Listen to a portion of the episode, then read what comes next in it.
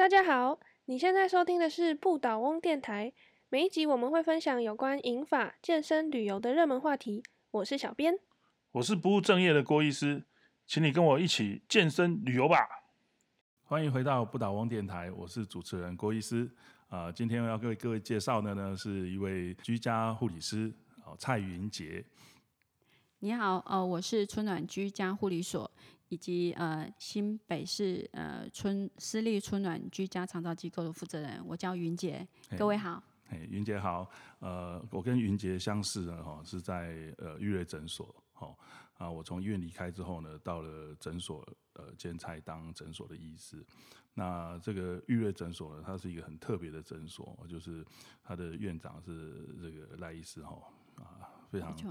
非常热衷在做这个居家医疗居家医疗的部分，然后所以这个赖医师呢，赖院长呢就千方百计的这个引诱我，这个投入这个居家医疗的这个行列啊。那当时我一个很重要的一个居家医疗的导师啊，哈，就是云杰。哦，云杰他是本身是护理师啊，可是因为他从事这个呃呃居家护理啊，做了很久，好，那所以经验非常的丰富啊。如果大家上这个 YouTube 去查这个居家护理方面的这个影片哈，大概就可以看到他的身影哈，看到身影在照顾病人的样子哈。那呃，云杰带着我的到跑跑居家哈，拜访这些呃陌生的这个病患，好，那。从我一个好像这个小白兔进入丛林的感觉哈，你太谦虚了。那个郭医师，其实我我相信，因为呃，其实赖院长在跟我说郭医师的过程当中，我们知道他是一个运动教练。然后也希也也透过自己的呃岳父的这样的部的的状况，那我们知道他想要把很多运动的概念引进到银发族的里面。对，那当然他也在阳光的一个呃那个阳光活力中心活力中心，我们也常看到很多的国外银发族的旅游或是一日游的那个的活动，所以其实。我我觉得就是刚好让郭医师也能够在我们内湖区的居家医疗的服务当中，然后我也就是有机会让，呃，就是我们彼此就是把这样一个呃健走杖的一个过程，或是运动的这样的重要性带到我们的居家的病人的个案的家中，然后我们其实看到的是，真的老人家只是欠鼓励。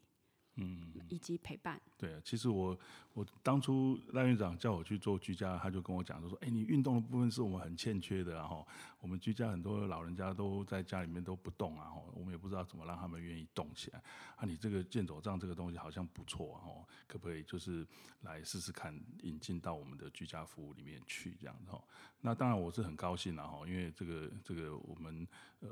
我在推动的这个健走杖，哎，居然可以走到家里面去，然后，所以这件事情我也是很乐意的来来尝试那也是让我看到说，哎，哦，居这个健走杖在居家赋能的这一块哈，有这么大的一个一个功效，哦，可以让很多的长辈呢愿意开始来动起来这样。所以你还记得我们第一两个去看居家的个案的过程吗？有有有有一个，那其中有一个。呃，陶爷爷好，好，对，说说看陶爷爷。哦，陶爷爷是真的很特别的一个。所以他其实是长照中心这边转介过来的个案，因为骨折，然后手术后就是髋关节骨折。对，然后再来就是家人，就是因为阿公也有一点点失智，那家属就不知道怎么在家里去协助他，鼓励他要多动这样。那所以他们就转接过来。那我们去看，其实他爷爷哦，第一天你还记得？我记得。他非常的表现说他自己可以的，可是他在。起身跟在行走过程当中，其实我们看到的是不稳，所以其实，在当下我们也提供了很多，包括弹力带，还有弹力绳，协助啊不还有两那个健走杖协助他去做这样，然后也也真的就像阿兵哥一样哈，军人一样这样子，很愿意，很愿意，对，所以我觉得这样的过程当中，我们看到其实。真的是长辈需要一些呃鼓励跟指导，跟指导。对，其实我还记得我那天去看他的时候，哈，那时候呃，我我是不认识他，一开始的时候我也不认识啊，我也只是透过长照知道这个人而已。其实大家可以想象一下哦，在在那个呃听众朋友可以想象一下，这个一个一个医生跟一个护士啊，哈，一个护理师啊，哈，两个人去拜访一个陌生的家庭啊，哈，啊，有一个有一个患者可能在家里面等着你的来到，哦，你也不晓得他的呃，我能够贡献什么啊，反正去看了再说。当然，事先我们会有一些他的背景资料，他的一些病史的摘要，没错，哦，他可以大概猜一下他是什么样的状况。可是到了现场的时候，你才会发现，哇，真的是你很很多的惊喜跟惊奇啊，就出乎意料的事情必须要去应变，你知道吗？对啊，哎，这个很多的事情，包括呃家里的环境啊，还有家人的态度啊。有些家庭，有些家属就是很很感谢，非常感谢你的来到，这样。是有些家属就会觉得，哎呀，呃，应该的，应该的，好像就说我们去，好像就就是就是好像就应该 do something 啊，哈，应该应该帮他做什么事情这样子哈，啊，但是也不晓得能做什么。我记得那天我去的时候，你还你还记得吗？是。去的时候，那个陶爷爷他是躺在那个呃客厅的沙客厅的发上，沙发，嘿，那个沙发呢，就是前面就是电视，对，所以他是被摆在那个脸看电视的头朝电视的方向去看的哈，然后整个人是背的包的好好的，哦，还有毯子盖在身上，然后那个很多的那个小垫小的枕头啊、抱枕啊，什么都把手啊、脚啊哈，脚还抬得高高的，对，就好像把他侍奉的好好，可是是事实上，这时候他术后已，其实那时候已经是术后两个礼术后对两三个礼拜，其实是应该要来增加一些，应该开始下床了。对，才不会有那个肌肉萎缩的这样状况。对啊，对其实我们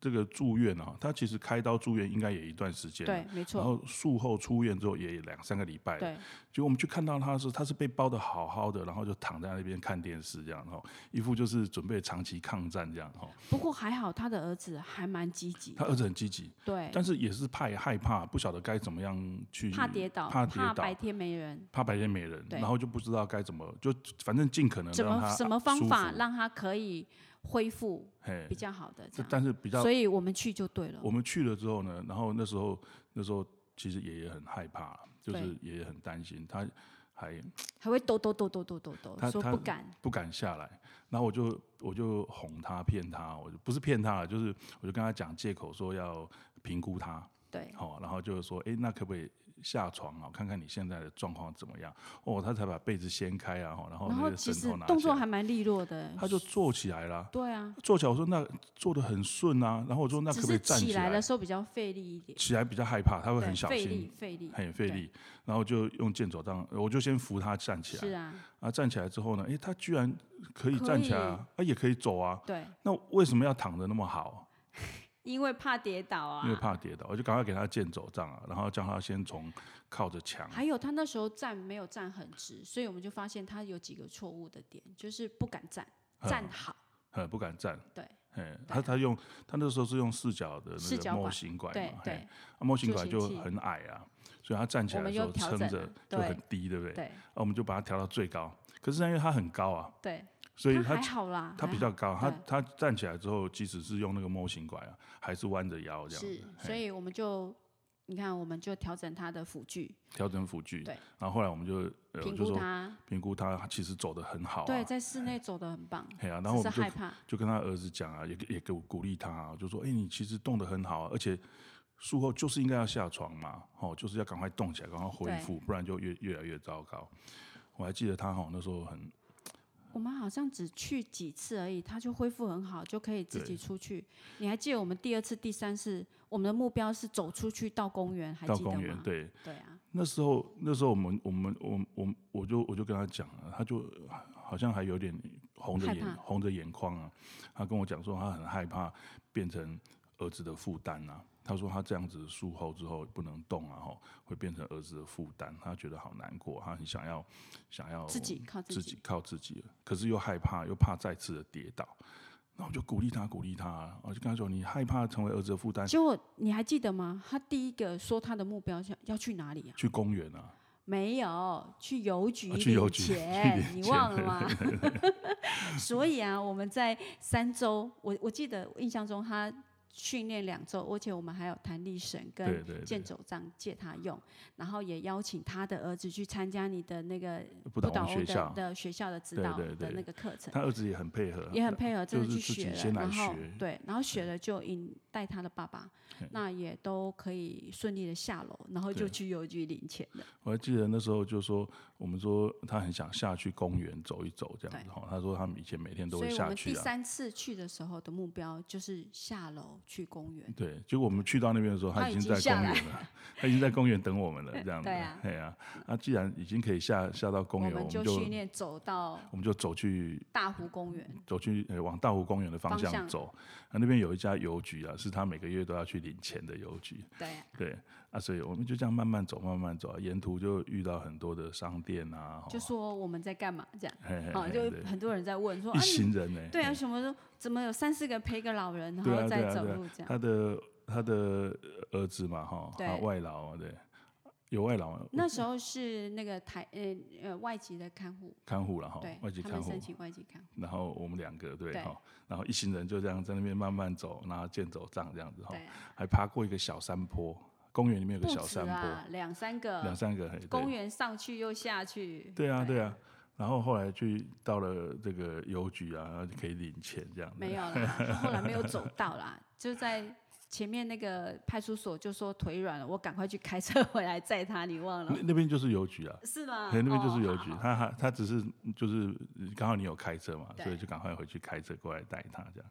那时候就就是说哇，这个我们这一出手啊，哈，就改变了一个一个事情啊。真的，他就没有再害怕外出的事情。对对对，所以其实我觉得，不管是不是失智老人，或是家中，只要他的活动能力以及他还有那个欲望，我们应该都要来呃想办法让他想。办法让他动起来你。知道，其实每个家庭，其实我觉得每个家庭，包括我们自己的，就是你照顾的照顾的家属们，你自己也要训练自己。嗯，自己要懂得怎么样做这件事情。对，所以要去学习怎么样用对的方法，嗯让你的家人可以从椅子上站起来。对，髋关节骨折之后啊，哈，有一半的人啊，哈，就百分之五十的人哈，即使术后啊，他也都不卧敢动都卧床，对慢慢就卧床。对，能够真的站起来活动的人呢，哈，其实是算是少数了。所以我们更应应该要加强喽。嗯其实是可以可以改变的。对哎，对，我们早一点出手，然后家属也早一点知道这些事情的话，就会比较对所以其实，呃，我一般在我的居家护理的工作当中，我也是常常把那个郭医师你这样的希望促进，呃，一旦生病的人，然后在家里能够有自己动的那个力量。嗯嗯嗯，所以我去到我的居家个案当中，嗯，就是我不会是只是一个呃居家护理师，就是换完管路就走了。嗯嗯我去到安家，我会去做关怀，嗯然后会跟他呃谈话，嗯以及了解他最近的生活的模式，然后再来呢，我说我就会告诉他握手，为为什么？互动。一个对互动，还有我我也在评估啊，我我要知道他有没有肌少症的问题，他的腿部我都会叫他踢我的腿踢我的手，因为我的手会放在脚底，我要知道他的阻力有多少，他他的的耐力行不行。下肢的力量多？所以其实我们任何的互动都在做评估，我们都在想，我们怎么样让长辈，不管他真的是因为生病了没办法下来，在床上也一样可以做赋能，就是赋予他呃身体的各个肌肉的的一些运动的的能力。嗯云杰可以跟我们介绍一下哈，所谓的居家护理师啊哈，是你以前是护理师嘛，在医院嘛，是在医院哈？啊，是哪一个科还是？呃，其实呃，我我我我的我的学经历，其实我在护理的前十二年都在南部，那呃，在九十四年之后才来台北。那呃，其实最近一就是我的工作当中，其实最后面的几年八九年的时间是在国泰医院，在安宁病房。哦所以那你是安宁病房的护是理师、哦。我本身也是安宁护理师，所以其实我做居家的部分，其实我都希望说，我们家里有一些长辈的时候，其实可以用安宁的照顾，因为安宁其实不是躺在那里等死的，嗯安宁是要学习很多照顾的舒适的技巧，嗯让你的家人不管在生病的过程当中，他其实可以学到很多，呃，就是呃，怎么样让你家人舒适的照顾，包括翻身对，包括翻身、舒适的摆位，包括运动。嗯嗯嗯，好，因为你知道我们的人的关节或是肌肉越不动，其实是越会僵硬，僵硬会紧的。而且会痛。对，所以如果我们透过这样的过程当中，我们学到，我们就是教家属怎么样好的舒适照顾，怎么样一个舒适的摆位，以及在床上的一些各种运动，都可以预防呃我们肌肉的萎缩或是一些呃酸痛的一些状况。嗯，所以活动活动就比较对对对对就比较不会然。后水肿，那因为安宁有时候我们碰到安宁会有很多水肿的个案，嗯所以其实也都会有一些淋巴水肿的一些按摩跟舒适的照顾。所以云姐也会这个做淋淋巴巴按按摩，对哦，然后额外额外我们师哎我们额外都有去学经络的按摩，还有其实芳香疗法嘛，都有。其实。我们都希望我学，我额外去学这些，都是希望运用在我的个案的家中，怎么样让个案教他们在家里怎么样照顾。所以你本来是呃安宁病房的护士、护理师，对，那因为发现安宁病房其实呃这个安宁的照顾不只是在病房里面，是很大部分应该是在家里面。对，对，其实现在有很多所谓的在宅安宁的事情嘛。是那。你扩大从安宁病房照顾癌症的病人或者安宁的病人，你会发现很多就是有时候家属在家里不知道怎么照顾，比如说有一点水肿、足背水肿，或是脚肿了，一紧张就说说就要去看医生，对，然后又送急诊了，又送急诊对。啊，其实有很多可以在家里面就可以做的事情，这对啊所以就是这就是为什么我后来我走到居家，嗯就是有以前在医院你会觉得就是家属有求，就是有需要的时候才会来医院就，是被动的，被动的被动的，所以就是为什么我后来才觉得我。我走到居家的时候，才觉得我可以把很多的安宁的概念在居家来落实，就不只是安宁的病人，而是更多的全部全部的病人，全部在家里面的病人，这就是居家居家的照顾嘛，居家的照顾。哦，所以所以是这样子的一个转我我都。想说，让很多呃人怎么学习，怎么样照顾好他自己的家人，包括他自己。比如说你有什么样酸痛的时候，或是怎么，你可以自己运用一些手法在家里，就不用那么紧张。你是说包括照顾的人，对，呃，去照顾别人的人，好，就是家属嘛，家属跟照顾被照顾者，被照顾者，哦。这过程当中运用各种的呃沟通的技巧。还有一些比如说，我们常常会有碰到很多失智的家属，不知道怎么为什么他会一直一直一直挥啊，一直撸挥，啊，一直翻箱倒柜啊，对，或者是一直怀疑，或是什么什么的。偷他的钱啊什么的，所以，如果我们本身居家护理师如果有更多的能力的时候，或是经验可以分享给家属，对，让家属知道这些事情。而且就是我我我做居家额外有一点不一样是，我会提供我的 line 让家属可以随时咨询，哦，那你这样子不是就一天到晚叮咚叮咚这样子？但是我也会告诉他们，急就打电话，不急传赖，我看到了，我没有回，我就会就是我当我看到讯息就会告诉你怎么做。哦，对这个是很不一样的。对，我们在医院里面哦，通常医生都不太给病人电话，因为怕就是怕被干扰。怕会有很多不治治，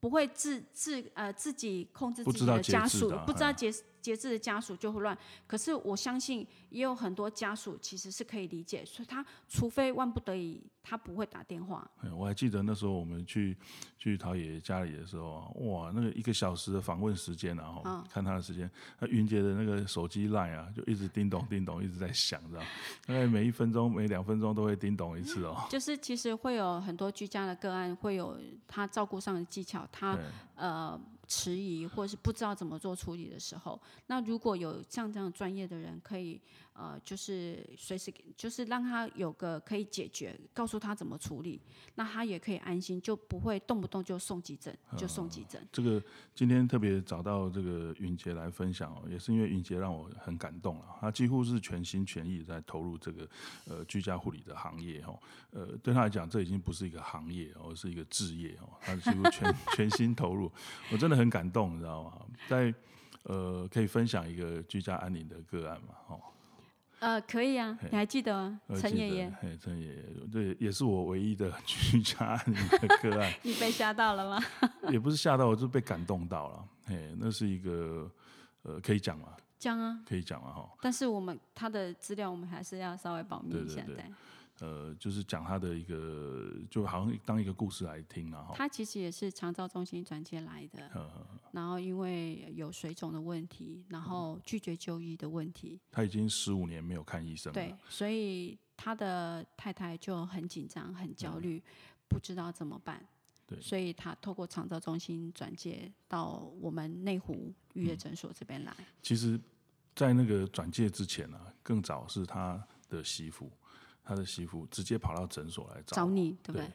对对，我也不晓得是找我还是找赖院长，反正他来看来的时候是挂一个门诊，是，然后就是跟我聊这个事情，然后就说他他呃很很担心他的公公啊哈，对，脚水肿，很快的几天内就肿得很厉害，啊，公公又不肯去就医，因为他公公这个呃十五年前社会腺癌嘛。受受腺癌，然后开刀啊，开了开刀之后，就是很多的并发症，搞到他他的害怕害怕，不愿意就医，对对对，医生非常反感这样子，嘿啊，结果哎，他就说，所以他他公公不愿意出来看医生啊，所以看看听说有居家医疗这种事情，所以我们的政府不错啊，你看有医生跟护士可以到家里。那当时我就跟他讲说，哎，这个有一定的程序嘛，要先透过这个一九六六嘛，哈。居家的这个长照中心嘛，哈，然后然后他们会派这个各管事去评估，评估过了之后，他会转介给医生，然后医生护理师才会到府去去访视这样子哈。他说，可是这样就是他觉得很时间很冗长，可不可以立即立即这样？还说自费也没关系，对啊，对不对？对啊。啊，我其实当时，我他当时讲到声泪俱下，有很多的这个背后的一些原因，然后讲到声泪俱下，那我就觉得好像不去很。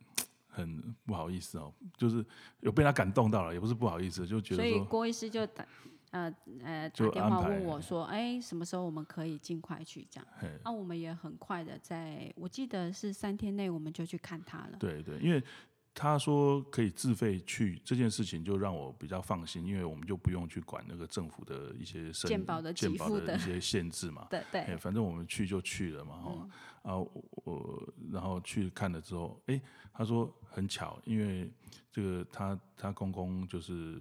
呃他儿子带我们去的，是，然后跟我讲说也是很很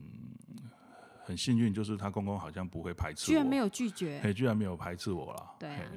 那那时候我们刚开始去，就好像当朋友一样，先跟他建立关系，然后慢慢慢慢再再再来处理这样子。然后就是他其实最明显是因为水肿很厉害，所以其实当下有协助他做一些按摩。那他的水肿的程度其实比较初期，那时候就是足背跟小腿。的部分有肿，可是后来就发现他病情有在恶化。对，有有，因为他也不愿意去医院就医啊，所以没办法得到一些正确的诊断。对，但是我自己带了超音波去帮他做评评估，发现可能是膀胱尿胀，有胀尿，所以我们就立即做了处理嘛。在那边放导尿管，对，把那导尿管的设备带到家里面去做导尿，这样子，嘿。哎，没想到这个这些事情在家里也是可以做了哈。嗯，只要只要 医生护士愿意，呃，跑这么一趟，然后把一些设备带过去，我们也可以做一些诊断跟治疗。那最后，我最后他后来要走的那那一天呢，我真的是很感动啊，因为我还我还记得哦，那个云杰。呃，跟他做一些那个足部的按摩啊，然后跟他问候，然后就说：“哎，我们要走了哈，跟他处理完了，我们要走了哈。那那阿贝，你还有什么样什么不舒服要跟我们讲嘛？哈，他就闭上眼睛，然后摇摇头，这样子，一副就是啊，这个没什么了，好像已经。那是那一天。他要过世的早上，对不对？我记得我们还早上去访视他。对对对。下午的时候，太太就跟我说没有呼吸心跳。对。还好我们也都还在内湖，我们就就赶赶过去了。对。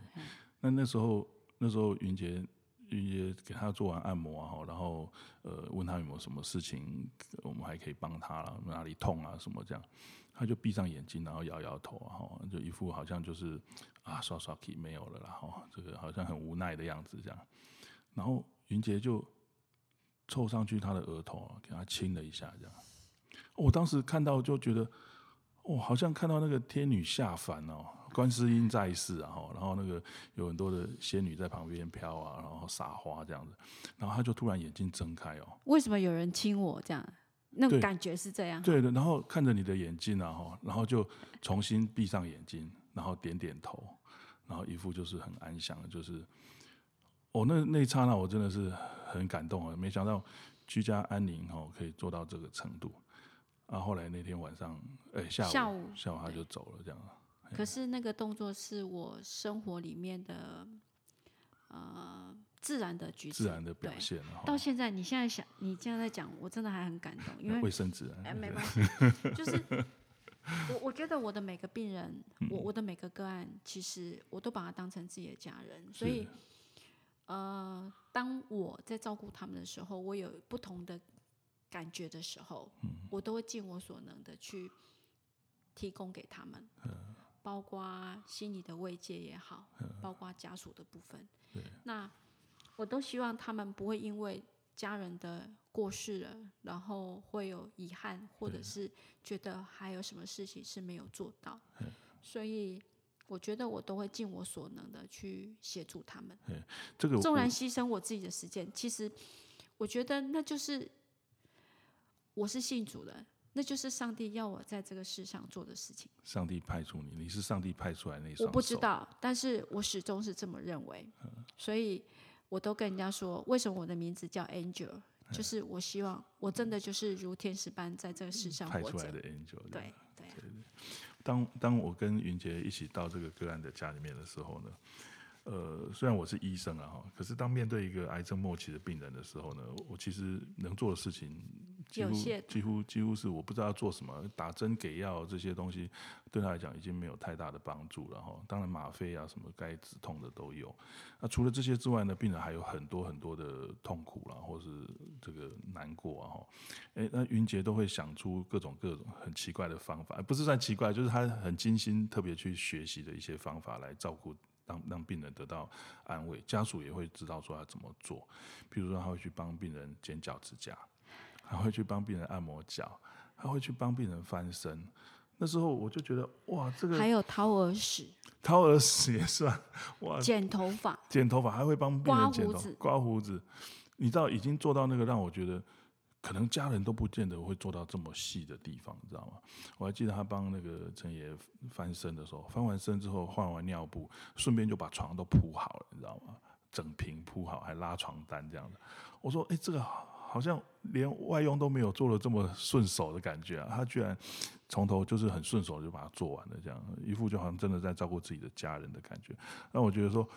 哇，这个要多大的那种胸襟跟动力才能去做这样的事情啊？所以我才说，我们希望把很多，呃，把这样一个健康或是动的这样的能量带到这个家庭，不管这个家庭碰到的是安宁也好，或者是，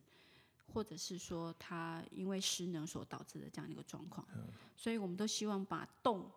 的那个动机引入这个家庭。嗯，所以后来那个陈爷爷的太太，嗯，他就。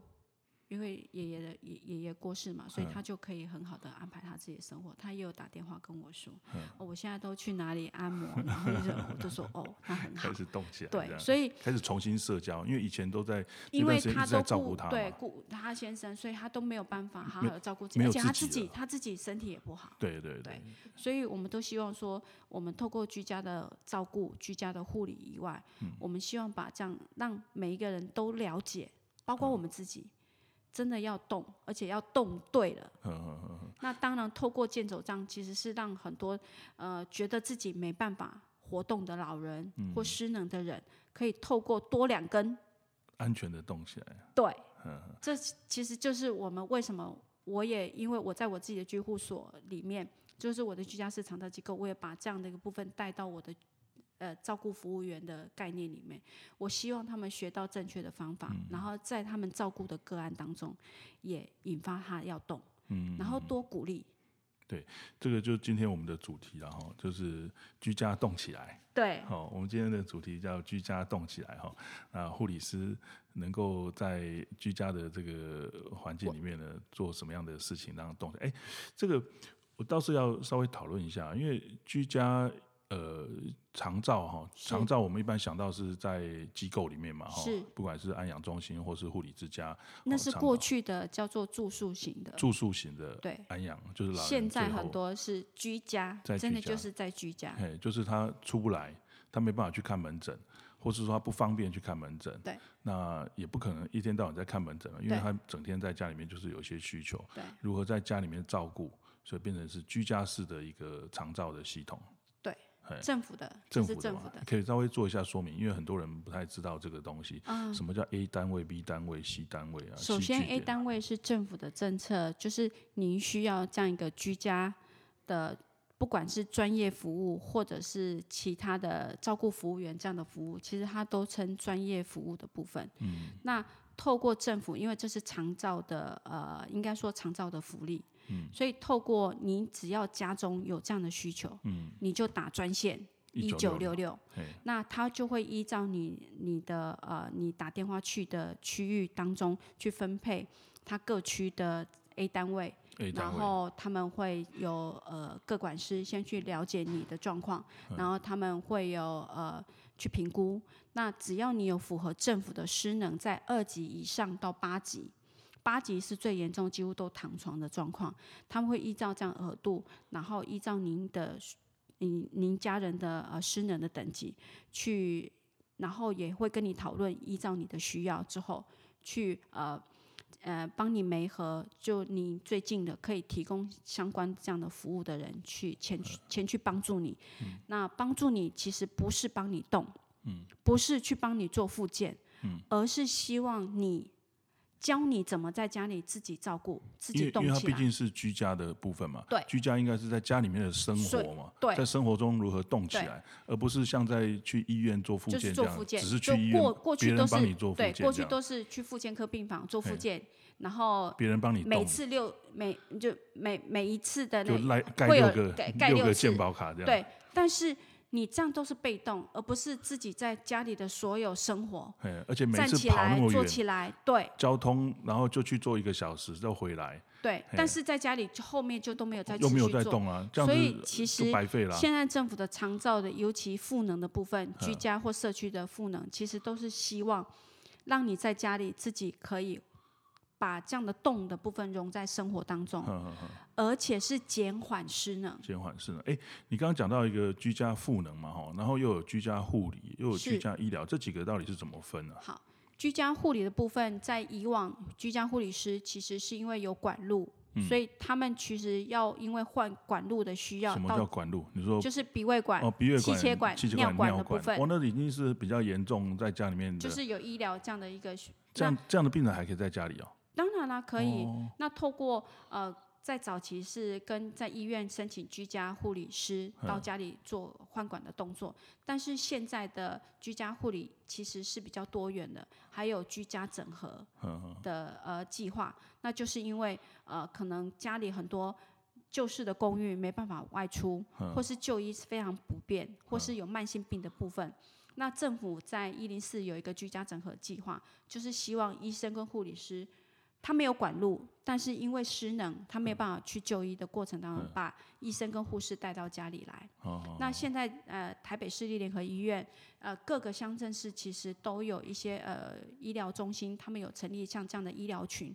都可以有呃把医师跟护士带到家里来。哦，我我印象最深刻，有一次我们巷口那个满那个豆浆店啊，哎，他的老板娘啊，我就跟我讲，就说哦，您现在医生好好哦，还可以到家里面来哦。对我说是发生什么事情？他说他公公那个骨折哈，髋关节跌骨折以后跌倒以后骨折嘛，是啊，开完刀之后在家里啊，哎、呀、医医生居然到家里面来帮他拆线了、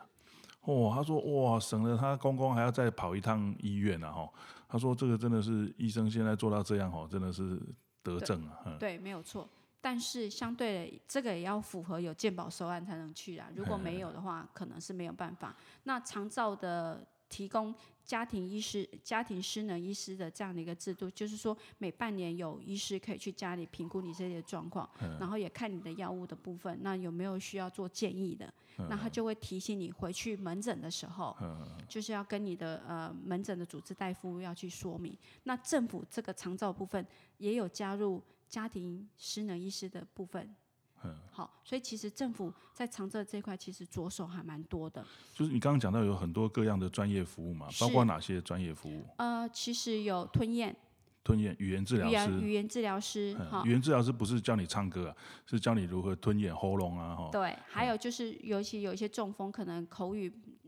不清楚的时候，嗯或是吞呃吃东西，因为中会风会所导致。含一口东西在嘴巴里面，对半天都下不去，或者这样是很多年迈的人可能会忘记吃东西，嗯那其实这个都可以呃跟肠道的部分，当然要符合呃就是长照的一个符合失能的条件之后各管师，去评估过之后对，对哎，觉得需要语言治疗师来帮助协助吞咽功能的复复复原，对但是不是说你说的算，不是家属说的是算，各管师要有各管师，当然然后各管师也会跟家属估商量啊对，对，我会去评估讨。论这样子。对哎然后还有还有就是居家护理指导，居家比如说护理指导可能呃有一些长辈失能了，可是我们的外佣。他本来长辈是都 OK 的，可是，一旦躺床了，他有很多的翻身技巧，或是、呃照顾的技巧，对，或是很多外佣语言不通。呵呵呵呵，那现在政府都有家庭照顾呃支持协会，嗯他们有可以帮忙申请义工来做翻译。哦，就是语言的沟通方面，对对，就是新来的新来的外佣，就是嗯照顾服务员不懂的时候，那政府有拨这一块款项，就可以额外申请，就是有会有呃通译通译翻译的，哎对，以及呃呃专业的护理指导的部分来家里做，教他们外外籍的看护，而且就线上就。立即翻译这样。那额外的部分就是，当有很多的照顾技巧不是很熟悉的时候，健保又没有，因为他可能就不符合嗯健保的收案条件的时候，长照的部分也有嗯、那个呃专业的护理指导，呃呃卫教与指导的这一项码别，也可以请呃护理师到家里去做呃呃指导，就是个别的，就是就是单项这样的去哪哪些项目？譬如说做指导说什么东西？像有一些人是因为跌倒了、车祸了，导嗯致需要卧床大概两三个月的过程当中，嗯那他从本来都是自己来的，现在躺床了要移位、哦，翻身移位翻身、移位、舒适、换衣服，对对这。些都是需要一些护理的技巧。对，那当然，如果在住院过程当中，这些技巧家属如果在医院的端，在住院过程端就学会了，应该住院期间就要先其实学了嘛就要学但出院之是因为前这些都要准备好对，但。是现在的医院端的护理人员其实照护压力也很大，有时哦候讲都是讲过，但是没有真的看到他们真的会还是不会，以及那个案家的居家环境是不是如他说的可以那样子，呃，有时候也不见得是护理师没有讲清楚啦，因为是有讲，但是但是嗯家里的学没那么环境快啊，对，就是可能没有把它纳入。要多次的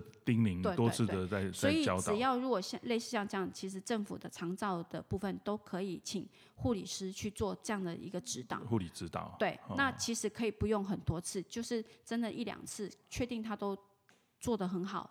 一些照顾技巧都可以，其实就可以结案，就不用就不会呃过多使用这样所以所以。这些专业的呃服务呢，并不是让一直做下去，一直当然做下去，不是，而是像我的部分，我都两次就给他解决，两次没有啦，就是我我就希望他把我希望他在家里这样生病这样的过程当中都学会，所以我第一次会花很多，绝对都超过一个小时教。那教了示范，然后我下次去再追踪。那最多可能，除非就是很多都是伤口的问题。伤口护理的部分，对我卧我我曾经曾经照顾过很多，就是呃他们长照中心都会照回来，那就是教家属换药。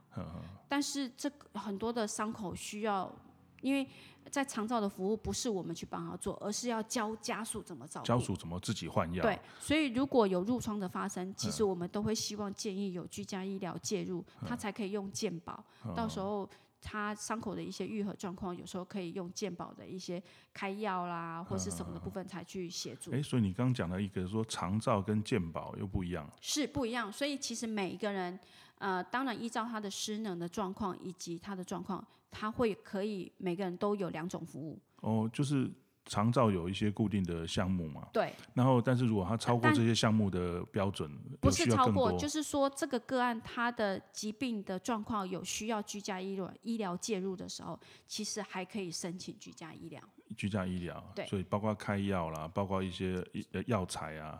还是药材其实很多看健保有没有给付啦。嗯那如果为耗材，很多大部分都是要自己自费去采买，嗯，像换药一些东西不可能帮你做这些事情。哦，对，就是技术面的部分，其实护理师跟护理那个医师都可以去家里做这些的事情。那另外就是还有居家赋能。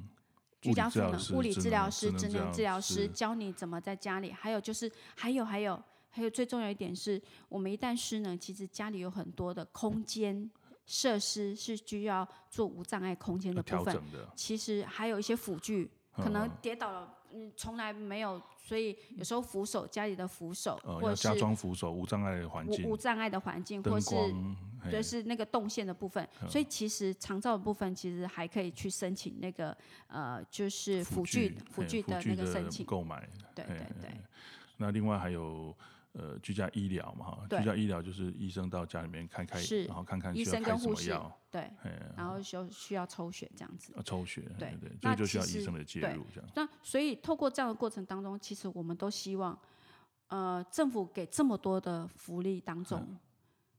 回归来，如果我们的个案都没有想要自己活动，嗯，那我们给再多也不行了，都是枉然。对自己没有想要站起来的话。对，再怎么样给他，我们也看到很多老长那个那个老人家就说啊，我的呃，就是可能小孩要上班，没人关心，然后有时候就会啊，没有想要动的动力。嗯，所以这个也是你目前做居家医疗、做居家护理做了这么久，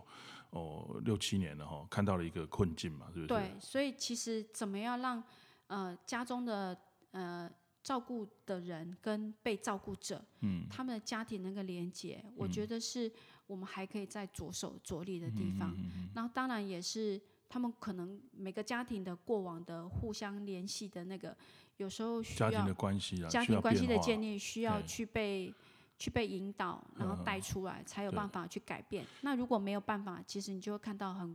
孤单的老人在家里。然后他就说：“啊，囡仔拢也无爹啊，哦，啊，我我我我我为什么要动？好，所以看不到希望了哈。对，然后所以有时候我们去，为什么我们居家护理师去？其实我都会好像在跟他玩团康。为什么？要鼓励他。我就是一方面我在评估，一方面我也希望说，因为我们的来到，每个月一次或两次的过程中，让他生活有一些。”关心，然后提供电话是有时候是我们就会电访，然后让他知道说我们真的很在意他。对，有一些东西是我们专业比较有经验啊，然后稍微做一点提提点啊，对，可能就会改变他的很多的事情。像有一次这个呃，我去居家哈，然后就看到一个老太太啊，就坐在沙发上，怎么这样都站不起来这样子，然后就觉得很无奈啊。她她她连要坐起来都坐不起来啊，都要躺下来这样子，就是半躺在那个那个沙发上面这样。那但是我把她扶起来，站起来之后，她其实动的还可以啊。那为什么就站不起来？她只要一躺下去，坐在沙发床上面哈，就躺下去，就就自己起不来了。沙发位置太沙发太矮。你看，果然是果然是有非常有经验的。我就跟我就跟家属讲，我说：“哎，你们要不要换一个沙发哈？或者是其实增加一个比较有硬度的椅面。他那个太软了，一下去屁股就整个到后面去，就窝下去了。你不要讲是这个虚，连我们自己 都都要爬半天才爬得起来啊！我就跟他讲说，你换一个那个那个椅子然后甚至现在有一种叫做电动起坐椅啊。”哎，他可以把这个椅子啊电动，然后就嗯，然后就升高啊，就几乎半坐起来了。可是我跟你说，这个会让长辈失去了那个起来训练到 臀肌跟 大不，可是帮助他愿意比较容易达成站起来的目的啊。是，啊，之后再慢慢进步。是吗？对啊。我我我的想法是，当然我们去改变这样的一个呃生活的一些一些家具的部分，但是如果很多事都用电动，我我跟你讲。老人家就会失去了这个动力。对，那他电动是说让他调整那个高度了。他调到一个高度之后，其实也很少再去动了。他适合他能够站起来的程度。那很好啊，很好啊。后来我半年后再去评估他，哎，他就起坐很自如了。对啊。他家属就换了一个椅子啊，是。然后他就起坐自如，还可以自己爬上床跟我跟我秀他的这个这个站立，不是站立而已，他躺在床上可以做那个运动，仰卧起坐那种的。哇，所以你看，我们改变了一个，就可以改变一个人的生活。对啊，那我想再问一下这个云姐哈，你刚刚讲到这个护理师怎么样帮助居家能够站动起来嘛哈、哎啊，这个跟这个物理治疗师到家里面的居家赋能啊，要怎怎么样做一个区别，还是说有什么样重复的地方？其实我想，我们的居家护理师的概念是说，他如果已经有专业服务的介入的话，我们都希望是延展、呃延伸或延是加伸它，强？对，加强。然后我们就问说，啊，那物理治疗师都教你做些什么事情？哎，我们一方面也在回复施教，博士嘛？对对，也督促他，然后、对呀、然后看然后他然后我们每次来就是在 push 他做，再再叮咛他在做一 push。他。所以不是只有物理物理治疗师到家里，或是居家，我们都希望，因为我们是跨专业，整个团队大家都一起来是强因为我。们希望这个个案失能的部分能延缓嘛。对对对所以如果我们每一个人都有这样的概念嗯，处处都是互相在帮忙。对，以帮前忙什么？帮忙这个个案动起来，是好起啊来。是对啊，以前是居家安宁，以前是在宅，呃，以前是在医院里面安宁病房嘛。对现在跨一步出来到这个居家安宁，那我们想说能不能更早一点？所以就开始居家的这个照在顾。长照的长照的部分长居家照照照会的时候，其实嘿就更能够介对，入啊，。后来是说，呃，帮忙换三管。哦，因为卧床需要鼻胃管啊、尿管啊，对然后怎么这些这些都这些但是气血管，居家护理师不再只是换管护就士，现在就更进一步了嘛。对，就是说我们要做那个让他动起来不要让他一直掉下去，到最后需要需要搞三管的事情嘛。在他还没有到需要三管之前呢、啊，我们就发现这个动起来这件事情是现在的罩门啊。是，哦，在整个的长照里面讲，越往前推，一直往前推，推到后来，不管是物理治疗师，不管是职能治疗师、护理师、医师，都开始在强调这个要动起来这件事情嘛。，所以在我们比如说他身体有一些呃呃不舒服的时候，吹卫生纸也是腹那个胸部运动哎、你知道吗？怎么？吹吹卫卫生纸？啊，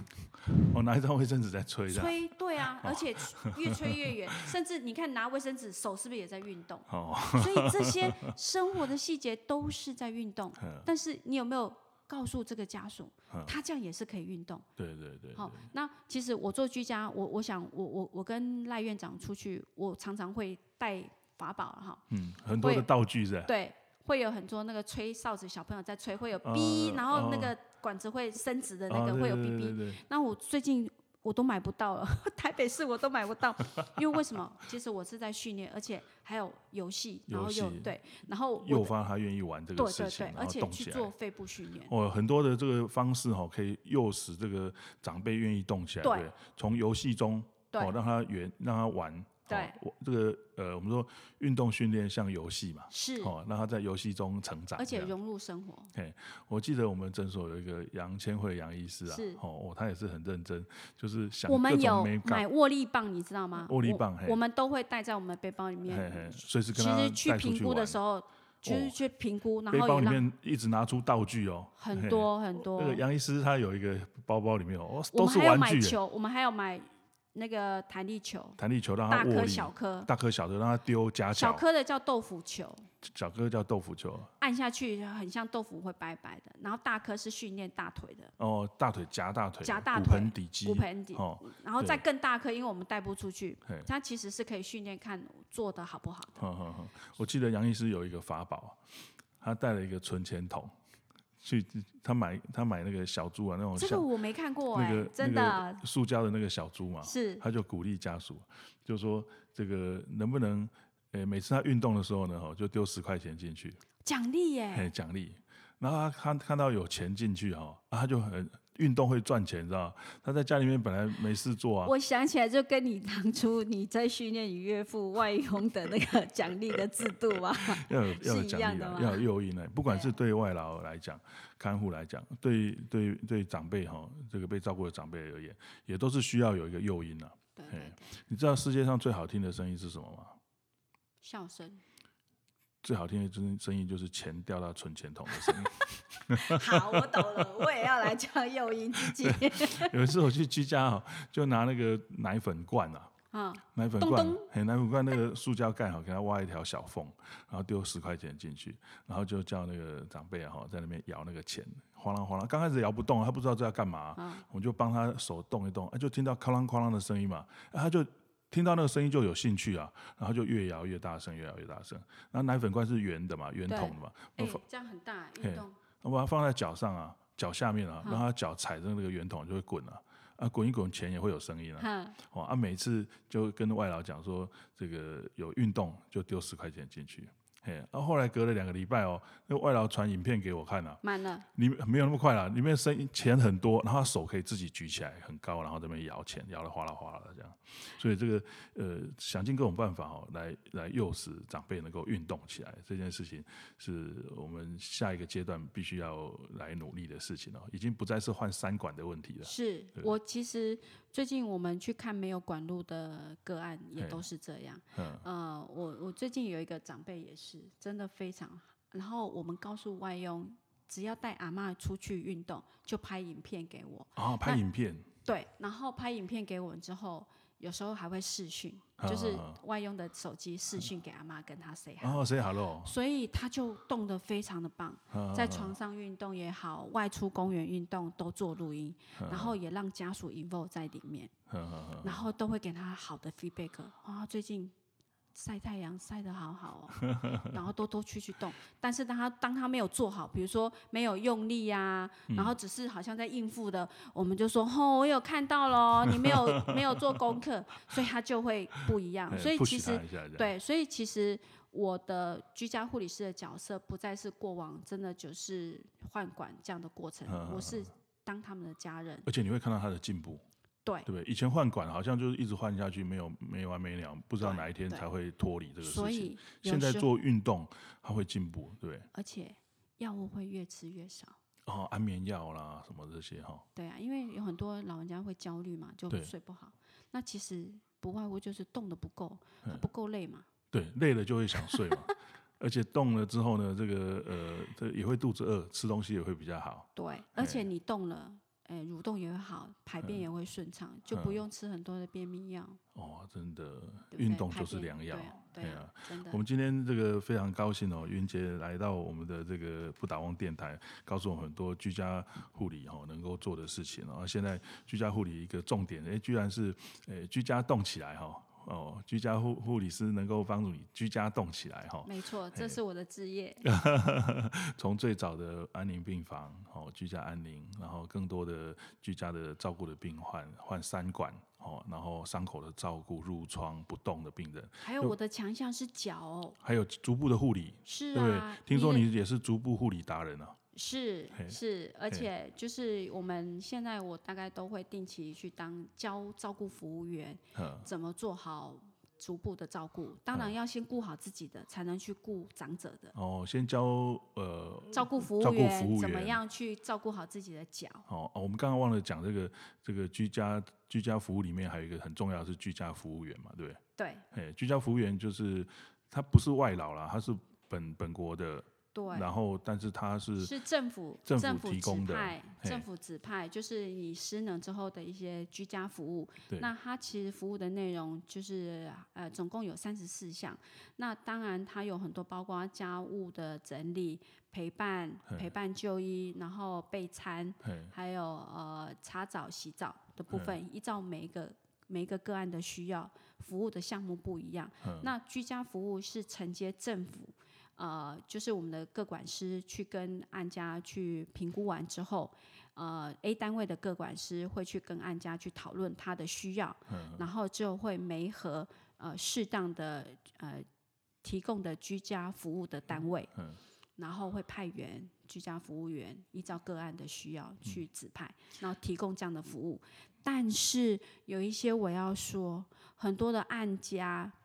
都会以为居家服务员像以前是全包，现在不是了哦。现在是依照你个案的需要，政府核定的服务项目才能做，其他的部分都不在服务的范围内。其实居家服务员也是一个专业人员啊，是。你不要把它当做好像他是外佣这样子，很多人都这么当。这，样是不对的，而且还会过分的要求，就会说你顺便。不能这样子，嘿，对，所以这个我们要再强调，其实居家服务员其实是在协助你做呃日常生活的一些照顾的的呃恢复，但是他不是。嗯，不是外用，真的不是外用。嗯嗯嗯，他他我们希望说这个造福员啊后也能够来帮忙一起动起来。是其实造福员经常呃，在整个长期照护的体系里面，然后其实照护员应该是跟跟呃个案接触最频繁的。对对对，所以如果说我们能够呃把这个照护员然后他知道怎么动，怎么动的话，在生活中居家生活，不管饮食啊，吃东西也是可以叫他自己来吃啊，是不是是饭来张口茶来伸手啊，对不对？呃，居家服务员，除非他的服务项目有灌食、喂食嗯这一块，不然其他都是自己来应。该要自己来，尽量让他在生活中协自助他能够独立、对，自自主的生活才是对的，而不是说哦有什么都帮他做了什么都帮他做了，什么都帮他做，他都不用做了啊、不用做不是退化的更快吗？所以我们还是要呼吁，嘿呃，失能的长辈，你可以自己来，就尽量自己来，因为你是在让你的生活有目标、有目的，对对而不是什么都要别人，是是是，好。这样就没有动起来啦。很好，很好。那今天我们时间的关系哈，那最后我们还还是要问一下那个云姐哈，如果说我们的这个呃听众朋友哈，有想要来，就是说，哎，觉得家里面长辈有这样的需求哈，有一些居家照顾的可能的需要的话，是，要如何来呃跟您接触，或是说跟类似像您这样子的一个居家呃长照的机构哦，能够来做接触，去申请到这样子的一个服务。嗯，首先哈，我们政府真的很好，我还是要再说一下，我们的长照服务专线一九六六，那它会连接到你各区的呃那个长照中心，然后你就可以去呃查询你想要的一些服务。那当然，它也会媒合各个专业的部分去协助你的家人。那如果当然，如果有一些呃呃问题，你觉得要立即解答，你也可以打呃春暖居家护理所。那我们上面有脸书，你就可以打上你的问题。那我不是每天上去脸书看哈，当我看到你的问题，我就会立即回复你啊，或者是你也可以直接打我们的 email，好，就是 angel 点三三四八八九 at gmail.com，就是我的 email。你也可以传讯息，啊，进 email 告诉我你的问题，那我就会回复你。这是 free 的，没有收费的。哇，这个云杰真的是太 open 了，就差没有把赖的 ID 讲出来而已。哦，我已经其实我的个案还蛮多的。我我想渐渐，如果当然我也是要在招募，因为其实我们想要更多的人这样可以做这样的事情。当然，如果你愿意奉献你的部分，好，那就可以欢迎加入我们春暖居家的照顾服务行列。OK，好，非常谢谢呃云杰今天来接受我们不倒翁电台的专访哈。那我们今天时间的关系，好，那我们就到这边结束。谢谢郭医师的邀请，谢谢谢谢。好，我是呃主持人郭建忠郭医师。哦，我是云杰护理好师。好，我们下次再见，OK，拜拜。拜拜。